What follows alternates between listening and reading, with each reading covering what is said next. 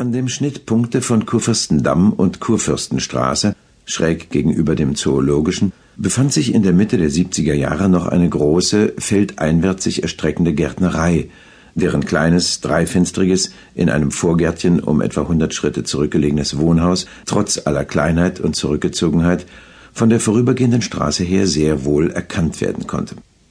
Was aber sonst noch zu dem Gesamtgewese der Gärtnerei gehörte, ja, die recht eigentliche Hauptsache derselben ausmachte, war durch eben dies kleine Wohnhaus wie durch eine Kulisse versteckt und nur ein rot und grün gestrichenes Holztürmchen mit einem halb weggebrochenen Zifferblatt unter der Turmspitze, von Uhr selbst keine Rede, ließ vermuten, dass hinter dieser Kulisse noch etwas anderes verborgen sein müsse, welche Vermutung denn auch in einer von Zeit zu Zeit aufsteigenden, das Türmchen umschwärmenden Taubenschar und mehr noch in einem gelegentlichen Hundegeblaff ihre Bestätigung fand.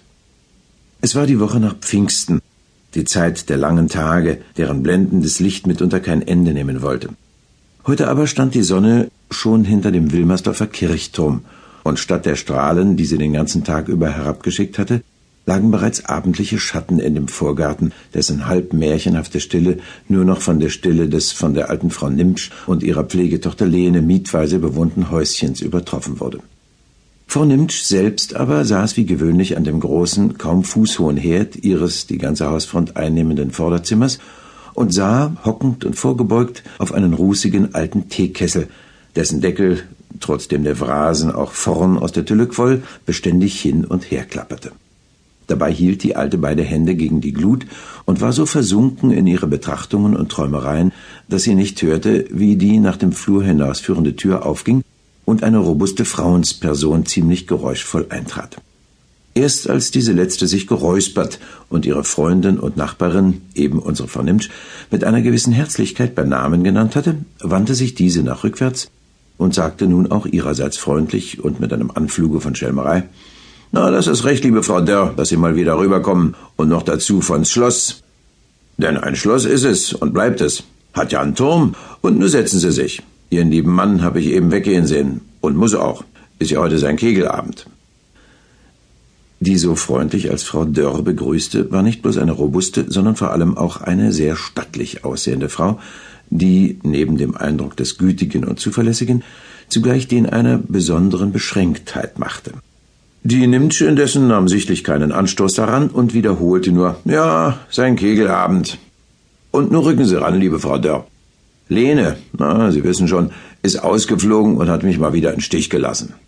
Er war wohl hier. Ha, freilich war er.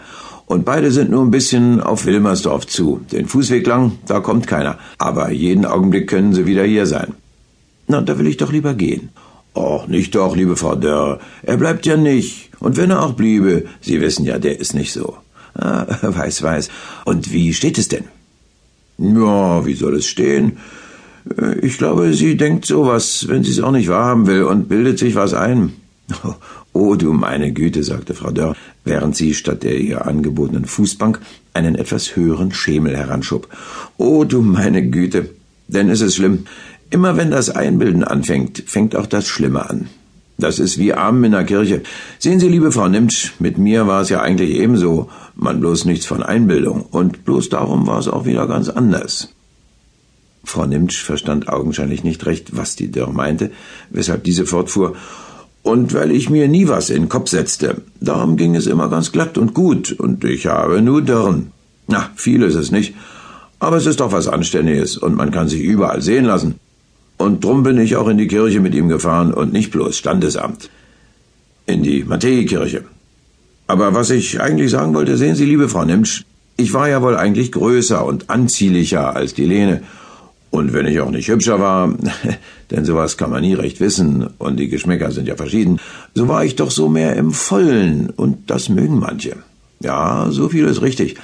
Aber wenn ich auch sozusagen fester war und mehr im Gewicht fiel und sowas hatte, äh, naja, ich hatte sowas, so war ich doch immer mal ganz einfach und beinahe simpel.